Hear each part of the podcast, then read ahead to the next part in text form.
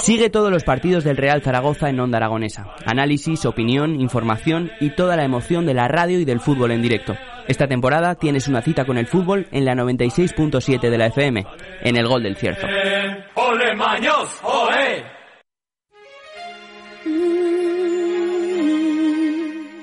Son las 11 y 34 minutos ya de la mañana y vamos a hablar eh, de algo muy interesante. Tengo conmigo a dos de los líderes de eh, un proyecto de cooperación para la prevención de riesgos sísmicos en Colombia que, bueno, eh, se lleva a cabo desde la Universidad de Zaragoza. Me refiero a Carlos López y a Juan Mar. Bienvenidos a los dos. ¿Qué tal? ¿Cómo estáis? Muy bien, buenos, días. Bienvenidos a mm, Onda Aragonesa. Eh, acércate, acércate más al micro. No te preocupes que aquí no hay movimientos sísmicos. Aquí tienes que hacerlo todo tú. La Tierra no se mueve de momento para nada. ¿eh? Oye, vaya, vaya eh, investigación que estáis haciendo, ¿no? Contarme. Pues sí, en primer lugar, muchas gracias por recibirnos. Eh, la, iniciativa es un proyecto de cooperación al desarrollo que viene marcado por una financiación previa de la, eh, de la DGA, del Gobierno de Aragón, junto a la Universidad de Zaragoza, y se nos dio un dinerillo para poder ir a Colombia eh, basado en una estancia previa que estuve yo ahí casi un año trabajando en una empresa colombiana para desarrollar un sistema de alerta sísmica temprana. ¿Y por qué Colombia?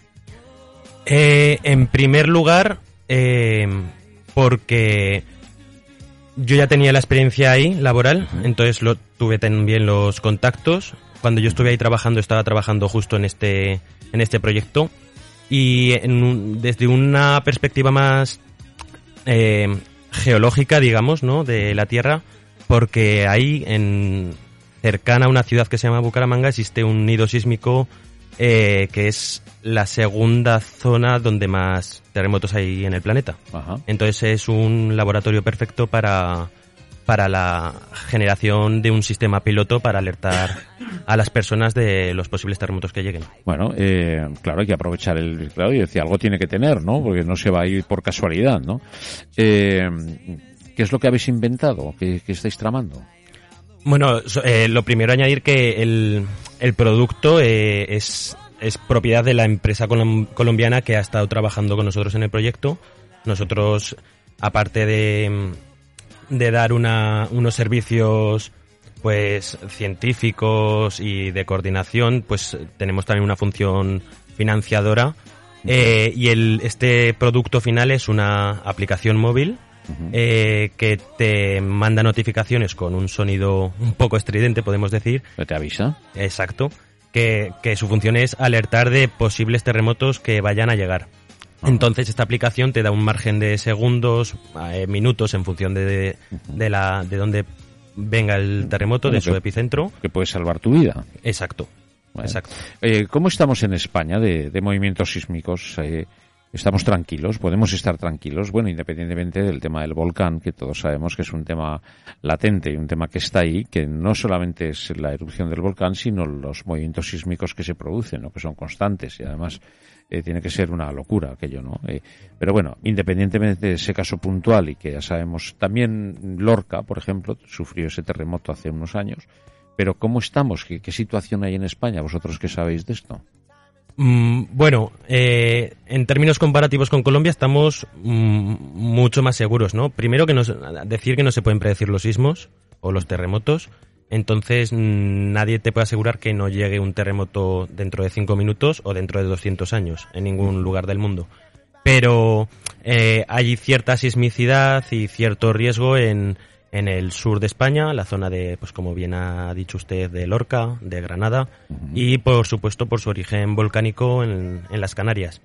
Sí que es cierto que el riesgo sísmico que podemos tener en, en, España no es comparable con otras partes del mundo como las que se encuentran en el cinturón de fuego del Pacífico, etcétera, donde el dinamismo de las placas tectónicas y el vulcanismo que hay en esas zonas del mundo pues generan más probabilidad ¿Y, ¿Y por qué se mueve la Tierra? Eh, la Tierra eh, tiene una capa superficial, ¿no? Diferentes eh, placas que llamamos, que están constantemente moviéndose entre sí. Tienen diferentes tipos de movimiento, algunas chocan, otras rozan y otras se separan en líneas generales y en muchas ocasiones se asocian a lo que encima serían los continentes, pero no siempre. Hay también placas mucho más pequeñas, no a nivel regionales. Entonces, donde se dan esos puntos de fricción o de roce o de es donde podemos encontrar estos puntos sísmicos, pero también son frecuentes que esos esas áreas sísmicas eh, se den en los mismos sitios donde hay erupciones volcánicas, por ejemplo. En este caso, Canarias no eh, corresponde a esa tipología, es un poquito diferente, pero por ejemplo, sí la zona de Colombia que estábamos hablando, y en realidad eh, casi toda la costa del Pacífico latinoamericano, Chile, Perú, Colombia, México, los Estados Unidos también, Canadá, es una zona ¿no? que forma parte del cinturón de fuego del Pacífico que rodea prácticamente todo el globo y por la otra parte no hasta Filipinas, Japón y es la zona de mayor riesgo, ¿no? Ya. Hombre, eh, yo estoy harto de ver esas fotografías, ¿no? Del inicio del mundo, ¿no? Cuando estaba todo unido, ¿no? Cuando cuando no había mares ni océanos, sino que había una parte de tierra y una parte de agua, ¿no? Y empezó a, separarse y el mundo, si te fijas, eh, es como un puzzle, ¿no? Eh, todo encaja perfectamente, todo sale de, del mismo sitio, ¿no? Y claro, a través de millones de años, pues esto se ha ido desplazando de tal manera que, bueno, ahora tenemos la conformidad que tenemos, pero esto no significa que esté quieto para siempre, ¿no? Posiblemente dentro de millones de años vuelva a estar junto otra vez, ¿no? Desde luego, eh, la Tierra es muy, muy dinámica, ¿no? Por ejemplo, eh, la parte de España-Portugal es una pequeña pieza dentro de la gran placa euroasiática, ¿no? Que recorre prácticamente o ocupa eh, buena parte del continente europeo del norte de Asia. Y de hecho, esa pequeña pieza que sería un poco la península ibérica y las zonas cercanas se está moviendo, ¿no? Hacia arriba, presionada también por la placa de África y de hecho los Pirineos por eso siguen creciendo, también los Alpes en Italia, ¿no? Entonces Europa se está, por así decirlo, está cada vez más... Eh, está encogiendo. Exactamente, en torno al Entonces, Mediterráneo. al encogerse tira hacia arriba, por eso crecen los montes, ¿no? Exacto. Ah, es una auténtica barbaridad, ¿no? Qué mundo el vuestro, ¿no? La geo... Eh, sois geógrafos, ¿no? Somos geógrafos, sí, eso es. no somos geólogos, aunque trabajamos en. En geología también habrá muchas cosas de la mano. Somos geógrafos, sí. Pero eh, tremendo. Bueno, no tenemos volcanes en la península. Sí, sí, sí los hay. Sí. Lo que pasa es que están extintos o latentes. De hecho, el Pirineo tenemos diferentes volcanes. En la zona de, en Aragón, quiero decir, eh, muy cerquita de Jaca, en la zona de Anayet, eso era un volcán. En la parte de la vertiente francesa también. estoy desayunando ahora mismo, ¿eh? Madre mía. O sea, Anayet era un volcán. Sí, sí, sí. yo, que he subido tantas veces ahí y los he bajado esquiando. Eso resulta que es un volcán. Sí. Y me entero ahora, Dios mío, ¿esto qué es? En Arayet, ¿eh? ¿Y qué más tenemos? Sí, tenemos también muy cerca el Midi d'Ossau, que es desde el puerto del Portalet, eh, hacia la vertiente francesa, es un monte muy, una montaña muy bonita, también es un gran volcán. Y tenemos también, por ejemplo, zonas, eh, bueno, relativamente el Cabo de Gata, en Almería. activas, eso es en la zona de Almería, en el interior de Valencia. hay, un volcán en, en, las islas, unas islas que hay... Columbretes. Columbretes, correcto. Eso es un, cráter de un volcán, Exacto, exacto. Está ya extinto, eh, hasta donde yo conozco. Está frente a Peñíscola, la, frente a la sí, entre Peñíscola, Alcocebre, toda esa zona de ahí y está muy cerquita, además. Sí, Lo tenemos a unos eh, millas náuticas, eh, serán unas 40, 60 millas náuticas, creo recordar. Así es. Que son unos 30 kilómetros, más o menos. Un poquito más, creo. Un pero poquito sí, más. Pero un poco más, cerca, está cerca. más o menos. Y yo no, no, lo conozco, ¿eh? tengo mucha curiosidad por visitarlo. Además, es una zona preciosa, según dicen. Es un parque natural. Está protegido, sobre todo porque eh, debajo del agua no tiene muchísima riqueza en cuanto a fauna no marina, etcétera. Sí, sí. Siempre los volcanes generan calor, actividad y eso es muy bueno para todo lo que tiene que ver con la biodiversidad. Y cuando dices que está extinto, ¿qué significa? Pues, disculpen, eh, que está extinto es que no existe un riesgo de que pueda entrar en erupción porque la actividad volcánica que hubo en su momento, y cuando hablamos en su momento hablamos de millones de años atrás, eh, ya en ese punto de la Tierra ya no está... Se agotó. Exacto. Por hacer un ejemplo más sencillo, las islas orientales del archipiélago canario se consideran relativamente extintas. Las islas canarias se forman por eh, como Hawái, por ejemplo, porque es un punto caliente. Entonces, de lo que hemos hablado antes de, la, de las placas que se mueven, que antes eran Pangea, como usted, Javier, bien ha dicho, eh, pues la corteza se va moviendo y el punto de magma que hay debajo va supurando como si fuera un grano de acné, ¿no? en el cuerpo humano, hacia arriba, por algún lado. formando nuevas, nuevas islas. Entonces, las islas más al oeste del archipiélago canario son islas activas volcánicamente, como podemos estar comprobando ahora, ¿no? Con el volcán de La Palma. Sin embargo, las que están más al... Las orientales como Fuerteventura, Lanzarote, ya son, son islas que ya están ya están así y ya está, ¿no? No hay riesgo, ¿no? Bueno, relativamente hace no muchos años una de las grandes erupciones se dio en Lanzarote, con todo lo de Timanfaya, etcétera. Entonces, bueno, se considera que están más tranquilas. Cuidadín, ¿no? Es, eh, qué sabia es la naturaleza, ¿no? Y qué poco respeto le tenemos y qué pequeños nos hace, ¿no? Vosotros los geógrafos que estáis en contacto eh, con, vuestro trabajo, vuestra profesión nos lleva directamente al centro de la Tierra, ¿no? Que habrá ahí dentro, ¿no? que está todo por descubrir, o sea, hasta dónde se ha llegado, ¿no?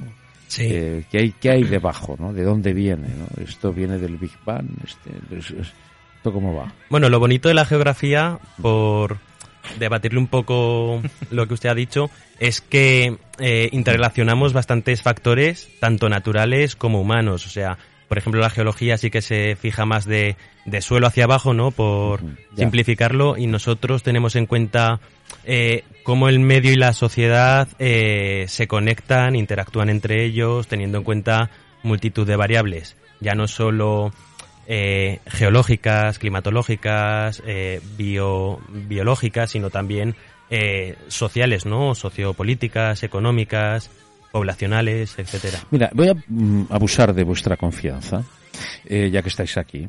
El cambio climático es un tema que es latente, que no estamos inventando nada, que existe, pero ¿no creéis, vosotros que habéis estudiado todo esto en geografía, que es un cambio climático más de los muchos que suceden en, en la Tierra, ¿no? Es uno, uno más, ¿no? Eh, bueno, efectivamente la Tierra eh, a lo largo de toda su historia, ¿no? Eh, ha sufrido, o bueno, más que sufrido, es propio de la Tierra, es los cambios climáticos. Otra cuestión es que el que estamos experimentando ahora, que no deja de estar conectado a lo que ha pasado en las últimas décadas o siglos, parece ser que está siendo más eh, rápido y acelerado por la acción antrópica, ¿no? sobre todo, como todos sabemos, por la emisión de gases que provocan el efecto invernadero, ¿no? Ese recalentamiento de la atmósfera está siendo mucho más rápido de lo que cabría esperar en una situación natural, de la Tierra. O sea, que lo que hacemos es acelerar ¿no? el, proceso natural. Exacto. Y, y, ahí viene el problema. Exacto. Eh, tenemos que darnos cuenta que no dejamos de ser animales, ¿no? Entonces, claro, adaptarnos... Unos más que otros. Desde luego. Eh, entonces, adaptarnos a las nuevas situaciones, eh, no solo ambientalmente, sino como animales que somos y también, desde luego, todo lo que estaría detrás, todo el tejido económico, socioeconómico, en muy pocos años, como, bueno, pues dicen las predicciones, pues va a ser muy duro y muy complicado si eso se llega se llega a cumplir. Evidentemente parece que los indicios sí apuntan a, esa dirección. Y la adaptación del ser humano, ¿no?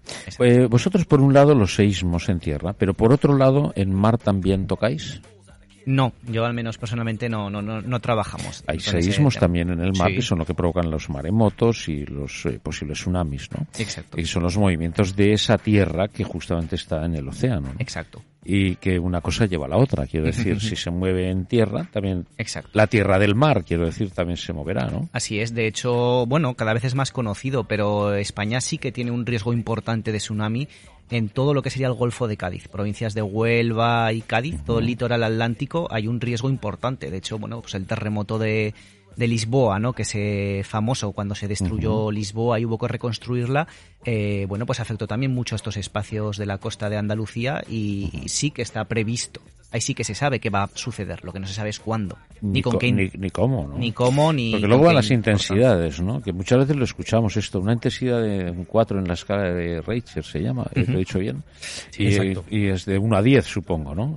Bueno, eh, las, las mareas de medir un terremoto eh, son varias. Una es la magnitud, que la magnitud sí que se mide en diferentes escalas, como la de Richter, que ha nombrado usted, que va en función de la de cuán fuerte ha sido ese terremoto en términos absolutos, cuánta energía ha liberado.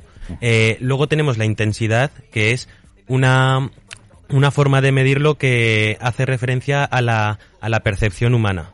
Cuánto hemos sentido ese terremoto, cuántos daños ha generado, cuántos muertos. Entonces, una es más desde nuestro punto de vista y otra más desde el punto de vista del terremoto. O sea, una es lo que viene y otra cosa es la consecuencia. claro, sí. Más o menos. Si yo tengo una bombilla en el, en el techo y estoy lejos de ella, la luz que me llegará cuando estoy leyendo un libro será, será menor. si, si estoy más cerca de la bombilla, estoy... Lógicamente. Y, la luz sigue siendo la misma, la que emite la bombilla. Sí, señor, todo es la distancia donde viene el foco, ¿no? De donde, de donde está el núcleo, de donde es parte todo, ¿no? Bueno, eh, ¿podemos decir la aplicación que habéis sacado para el tema de, los seísmos o no?